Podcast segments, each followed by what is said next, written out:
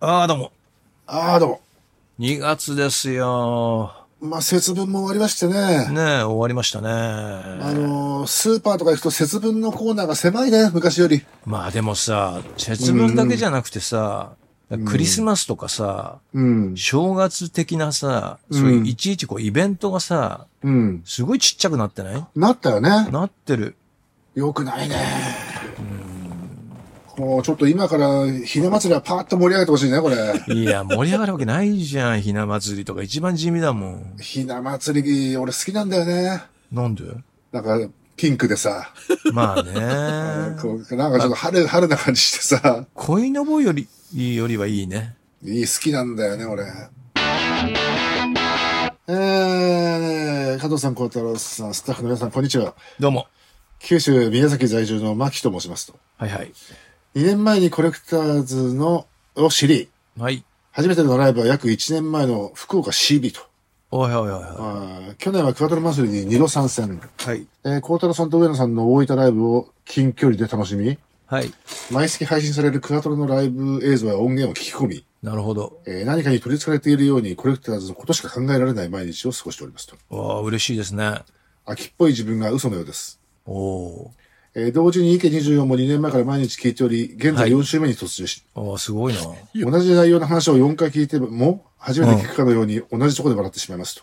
やっぱそうなんだ。えー、中でもお二人が話される昭和の懐かしい話が大好きで、うん。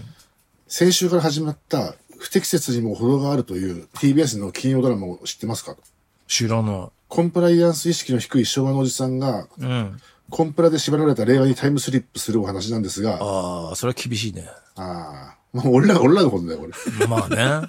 うん。ドラマに出てくる昭和の背景がとにかく懐かしく、 はい。自分が子供の頃に過ごした部屋や学校での出来事などを思い出されて、なんとも良かったですと。なるほど。えー今でいう不適切な言動や喫煙シーンもたびたび登場しますが、うん。自分も小学生の頃に放課後校庭で遊んでいると、うん。おい、ちょっとこいと年配男性教諭に呼ばれ、200円渡されて、学校下のタバコ屋にハイライトを買いに行かされたことを思い出しましたと。おおなるほど。小学生の頃か。いつだろう。200円だと俺らの時代だとハイライト2つ買えたね。あ、そうだっけハイライトってそんな安かったんだっけ安かったね。安かったね。そっか。途中でね、フィルターがね、うん。ちょっとセブンスターとかと一緒になって、ね同じ値段にあこあ、う、そうなんだ。這い上がるんだけどねあーなるほど。うんちょっとワンランク下だったんですよ。そう。あ、そうなんだ。うん。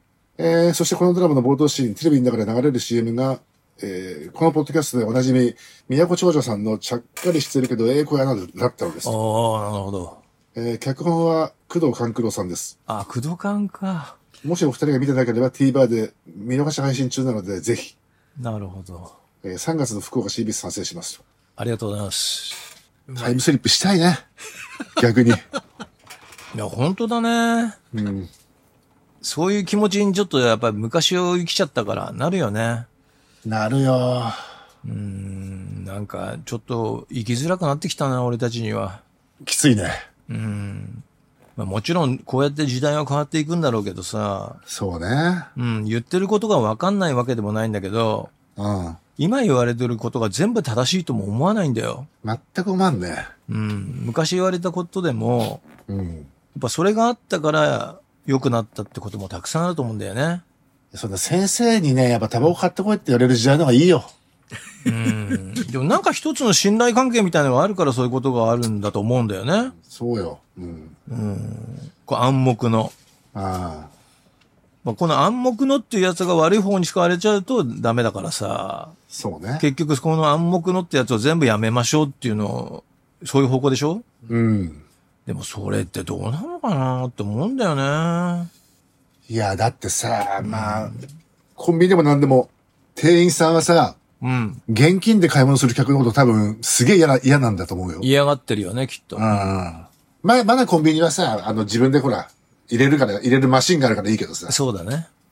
現金で買わしてよって思うじゃん。いや、思う、思う、思うし、うん。やっぱりそこをうん。一番最初にこう考えてあげなきゃダメだと思うんだよ。ああの、例えば、道路走るにしてもさ、あ。うん。これがやっぱり車社会になっちゃってるからさ、うん。車で走るとバイクがうざい。はいはいはいはい。ねっていうふうに車乗ってる人は思ってるじゃない。はいはいはい。で、バイク乗ってる人だって今度は自転車がうざい。はいはい。てなるんだけど、本当は自転車が一番偉いんだよね、やっぱり。うん。だってその車が仕上がる前からさ、みんなが乗ってて、はい。車道を走るっていうのが当たり前のうん。システムだったわけだから。うん。ここをさ、なんかどんどん追いやっちゃうようなさ、システムはさ、絶対良くないと思うんだよね。でもそういうことでしょ。だから現金一番最初に持ってきて買い物してたのが、うね一番ね、基本の基本で、うん。だってそういうところを、ね、もう一番もう後回しにしちゃうみたいな考えになってるわけじゃいん。や、だからこの感じだとさ、その今、こ子供の人がまあ、二十歳ぐらいになった時にはさ、もう、現金って何みたいな話にななるわけるだなるなるなる。昨日のさ、ふれあい講演会でもレコードがわかんないわけよ。CD さえもカセットテープも。そうでしょうん、だから自分たちが中学校の時の話をしても、うん。そのレコードについて説明しなきゃいけないしさ。そうなんだよね。うん、もう、すごい遠回りになってくるんだよね。わかる。うん。きついね。うん。だからやっぱそういう、まあそれとはちょっと違うんだけど、でも、やっぱりその現金で買うっていうお客さんをやっぱり、うん、一番最初に考えてあげなきゃダメな気がする。だから、コンサートチケットもスマホを持ってないと入れないっていうシステム作り上げちゃダメだと思うんだよ。いや、ほんまよ。本当に。で、スマホ買えって強制してるようなもんだよ、それこそ。ねうん。いやでもそれはでもイベントが悪かったりうんするわけで、しちゃんとした犯人がいるわけだよ。悪い奴が。ね。まあね。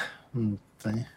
何でもかんでもね、そこでね、儲けようっていうのが見え見えだから困っちゃうんだよ。はいはい。まあ、よくない。よくないよね。じゃあ俺たちも紙のチケット売ろ紙で行こうよ。う。ねえ。うん。ねあの、発見定数料とか絶対やめてほしいわ、本当に。え。かわいそうだよ、あんなもんせんで1000円も取ったりとかするの。昔みたいに徹夜でさ、買おうよ。だから選べればいいよね。だから、これで、もう発見手数料出てもいいから便利に買いたいんだから払いますよっていう人はそれでいいし、だから、ダフ屋を会計にしてさ、ダフ屋で買い出したら買えばいいんだそよ。れ買えばい。いいよ。うん。だって白タクをさ、解禁しようっていうか、っていうムードだってあるわそうけななんんだだよ。あのダフ屋が今いないじゃんいなあ、まあ、あのダフ屋があれ人気のバロメーターだったからね。 ダフ屋詳しいもん、今誰が勢いあるとい。か。ああ、いや言ってたよね。うん。うん。まあ現場で見てるからね。もうダフ屋に聞いてきゃ間違いないよ。いやー、ちょっとね、問題あるよね。とはいえ、まあ、こういうこと言うとね、我々が古いってことなんですよいね。や、もちろん古いのは承知の上な発言だからいいと思うんですよ。はい。うん。でもやっぱりそういう古い人のなんかの話だって、全部が全部、古臭くて錆びついてるわけではないからね。そうですね。んえー、加藤さん、自分だけガラの時代がずるいと。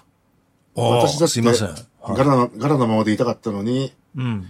えー、コレクターズのライブチケットが取れなくなるので、泣く泣くスマホに変えましたと。マジかよ。罪滅ぼしにバストロイヤーステッカーちょうだい、アータローさん。あまあ、それあげなきゃいけないね、これ。そうですね。ほんと、どうにかしてほしいな、チケットのそれ。マジで。俺も、他の、誰も見に行けないもん。そうなんだよね。俺もそうなんだよね。うん、誰も見に行けないからさ。いや、俺別にスマホはあるけど、うん。なんかそのシステムで買うのとかわかんないかならるほど、さ。なるほど、なるほど。買ったこともないって感じだね。だからさ、もう、スピッツとかさ、うん。あの、ゲストで入れてくれるやつはいけるんだけどさ、もなるほど。う自分で買っていけないんですよ。もう勘弁してよ、本当に。だから本当だよね。だから友達とライブしか行けないよ、マジで。本当そうだよね。うん。いやー、やめたいっすね、それはね。まあ、両方あってほしいな、だから。ね。スマホ持ってる人も入れるし、普通にどっかで買える人もいちゃんと買えば、お金出せば買える。マイナー保険証と一緒だよね。そうだね。統一しなきゃいいんだよ。そう、だから統一しなければいいんだよ、そんなこと。本当だよ。キャブ車もあれば、インジェクションもあっていいんだよね。そうね。うん。あれ、もうガラケー使ってないんだっけ使ってるよ。まだいいのあ、使える使える。あの、3G も、うん。結局、あのー北陸の地震があったじゃない。ああ。あれの影響で、うん。本当はソフトバンク1月いっぱいって言ってたんだけど、うん。 4月の半ばまで延長になっちゃって。おー。で、なおかつドコモはあと1年使うから、3G おを。ー。だから au だけがもうやめちゃってんの、去年で。あーえー、加藤さん、小太郎さん、はじめまして、こんばんは。どうも。えー、池24聞き始めてまだ2週間のひよっこおばさんです。はい。こちらに書いてしまうと長くなりますので割愛させていただきますが、はい。ひょんなことがきっかけで聞き始めることとなり、はい。結果 Spotify のポッドキャストをライブラリに入れ、はい。 YouTube ではチャンネル登録をし、毎日一人でヒヒヒヒと笑いながら聞いておりますと。なるほど。さて、ここからは本題なんですが、はい。私も50代半ばの歴史をしたおばさんですと。なるほど。が、10年ほど前に一学期で主人に釣られて、自動二輪の免許を勢いで取ってしまいましたと。ああ、バイクの免許取った。おえーつまり40代半ばで取ったってことですね。ああ、結構年取ってからね。バイクはもともとめちゃめちゃ興味があったんで、やったって感じでした。はいはい。問題は初めてのバイクを何にするかでした。ああ、いいね。ワクワクすんね。えー、どんくさい私に必要なバイクの条件は一つ、足つきの良さ。ああ、そっか。当時、ヤマハのこれドラスタっていうので、ドラッグスタうん。そして川崎のエストレアが最終候補ね。ー。なるほど。まあ、エエストレアは足つきいいからね、結構ね。あ、結構低いんだ、シート低い。 1うが。んうん。あの、だから女の人多いよね、結構ね。おいおいおいおい。うん。あ、そうか。それで女性が多いんだ。エストリア乗ってんの。そうそう。結局、教師所卒業したばかりの私にアメリカは無理っぽかったので、初めてのバイクはエストレアに決定と。なるほど。いいね。納車された日のあの感動は忘れられません。うん。新車でしたので、ピカピカのエストレアが可愛くて可愛くてですうが、わあ、いいな忘れていたんです。うん我が家が海に近いことを、ああ、潮風か。そうですね。しっかり磨いてあげてたつもりだったのに、突然やってきましたと。うん。しかも意外と早く。なんかサビ錆でびるんす。だね。サビです。うん。えーそれでもめげずに磨いてあげましたが、疲れてしまい、とうとう CB400SB に浮気心が出てしまい、買い替えてしまいました。お CB 行った、ホンダ。でもその CB も私には取り回しが大変で、おー結局エストレアに出戻りとなってしまいました。そうか。やっぱ400に行っただけでちょっと重くなるからね。そうね。うん。今は中古のエストレアファイナルエディションが私の相棒ですが、あいいね。綺麗だね。えー私が購入したすぐ後からエストレアの中古の値段がぐんぐん上がってきたのでびっくりしました。おお少し遅かったら買えなかったかもと思ってます。ーなるほど。最後にお願いがあります。エストレアのスポークの簡単な磨き方を教えてくださいませ。お願いします。えー我が家の猫は小町町諭吉。なるほど。まあ、スポークはあれだよね。スポークは小樽君の得意分野なの缶に入ってるあれですよ。あれですよ。あれネでバすダル、ネよ。バダルですよ。ネバダルですよ。ネバダルに尽きるね。ネバダルに、をね、ちょっとちぎってチューチューチューだよね。ああ、もう、あの作業楽しいですね。あの作業のネバダルのガーゼが黒くなった時の喜びないもんね。ないね。まあ、とにかくね、ネバダルですネよ。バダル。我々昔、ツそうーリング出る前にね、必ずネバダルで磨ネいたバんだダルでもんメね。ッキ部分を全部磨いてから行くからね。そうなんですよ。そうそうそうそう。ネバダル。エストレアファイナルエディションってあれだね、あの、タンクがダブスタみたいなやつだね。そうそうそうそうそうそう。結構かっこいいんだよね。かっこいいね、割とね。うん。でも俺あのーエストリアの一番最初に出たオレンジ色のやつとか好きだよ。ああれね。あのシートがさ、セパレートになっててさ、はいはいはい。後ろのセパレートが、タンデムのシートが四角くてさ、はいはいはい。俺勝手にや焼き豆腐って呼んでたんだけど、ああ、うん。あれ、かっこよかったね。そうですね。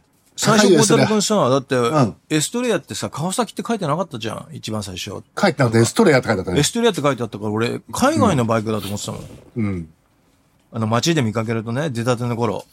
そうですね。ほんで、イタリアかどっかのバイクなのかなって思って、色がオレンジだったから。はいはいはい。それで、それこそエンジニアの高山くんだよ。高山くんが結構マニアでさ。うーん。で、高山くん最近オレンジ色のさ、なんか、シートがばかれてるバイク見るんだけど、つったら、あ、あれ川崎のエストレアですよ、とか言って。で、あれね、外車じゃないんだって言ったら、そうなんですよ、かっこいいですよねって言ったのを覚えてるもん。ああ。俺がエストレア買ったの94年ぐらいだよね。そうでしょうん。多分エストレア91、2年ぐらいから出てるでしょうん。出たての頃がね、本当に外車だと思った。今、中古で約倍だからね、新車の。あ、そんな高いのうん。うわ100万はきギリ切るけど、90万ぐらいかな。ちょっと買えないね、それ。俺、新車で50万ちょっとだった気がするんだああ、よね。本当。うん。今知らんよ。俺買った時。うん。バイクもでも少し値段落ち着いたって言ってたけどね。あ、そうみたいね。やっうんうん。ぱコロナが落ち着いたあれなんじゃないの みんな飽きちゃったやつがいるんじゃないのでもほら今、10%切るよ、コロナ。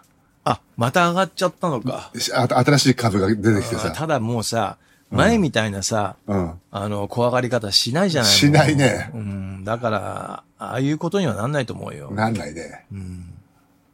10%バカ。4年でしょ丸4年でしょ丸4年。 ?4 年かも。 10回も流行ったんだ。これからも流行るね。ねえ。ご相談ですっていうメールが来てますね。ほうほうほ浜のブライアン・ジョーンズさんから。う。ブライアン・ジョーンズ。浜のブライアン・ジョーンズって言ったら相当かっこいい。いや、それはもう許さないよ、かっこ悪かっゆたら許さないよ、これ。許さないよ。えー、こんにちは。働きながら趣味でバンドを組んでいるギター弾き43歳です。あ、バンドやってんだ。えー、今日は現在結成しているバンドについて相談はいはい。がありメールしましなるほど。た。えー僕がリーダーなんですが、うん。そのバンドから正直抜けてしまおうかと悩んでいます。リーダーなのに辞めたいと。はいバンドを。長くなってしまいますが、アドバイスをいただけると幸いではす。い。はい。もともと東京から名古屋へ7年間転勤してまして、その転勤先の名古屋でバンドを組んでます。なるほど。名古屋のバンドなんだ。はい。曲はオリジナルメインで、うん。カバーを数曲やる女性ボーカルのロックバンドです。なるほど。まあ、月に1回、社会人なんで月に1回リハに入り、あ、そっか。年3、4回ライブができれば上で切ってくらいのペースで。はいはい。コロナ前に結成しましたが、コロナ禍でなかなかライブができない時期があり、うん。ながらも現在でも活動しています。なるほどね。働きながらバンド活動をしていると色々あり、うん。脱退中にボーカルの女の子は結婚5回人、ベースは転勤、なるほど。えードラマはリーダーの僕と喧嘩して抜けていき、あら、辞めちゃった。今やオリジナルメンバーは僕一人となりました。あまあ、しょうがないね。えーそして最初に抜けたボーカルの子はネットで僕が探して、うん。ベースとドラムのリズム隊はボーカルのつてで加入したんですが、ああ、なるほど。このことが後々歪みを生み出していきますと。ああ、ボーカル辞めちゃってるからね。はい。昨年の春、長い名古屋での転勤生活に別れを告げ、横浜へ転勤となりました。おおえー当然その際にバンドをどうするかという話になったんですが、ー。うん。転勤の事例が出る1週間前に、今のメンバーになって初のライブを、えーリーダーの僕のつてで東京の先輩が毎年主催しているイベントでやらせていただき、うん。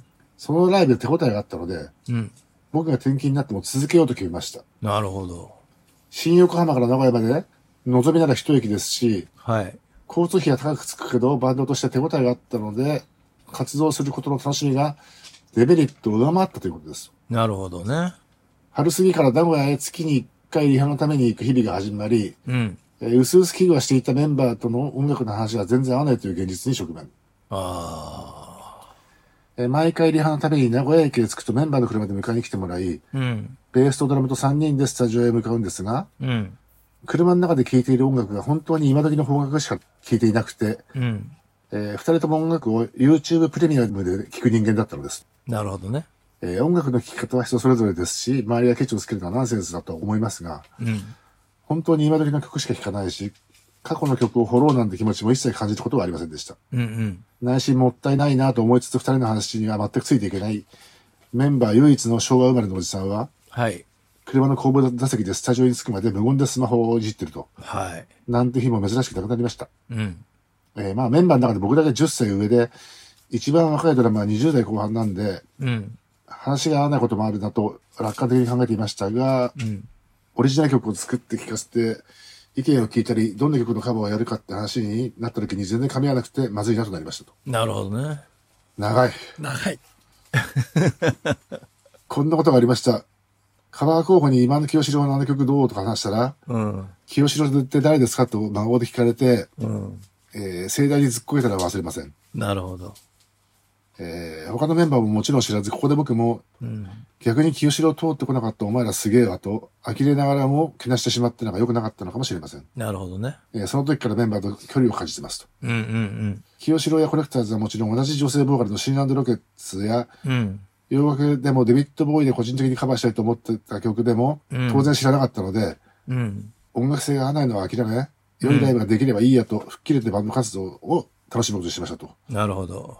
えーその後ライブも数回やれて、一昨年のうん。年末に呼んでいただいたイベントで、再度、昨年末にライブをやらせてもらうとこまでは良かったんです。うん。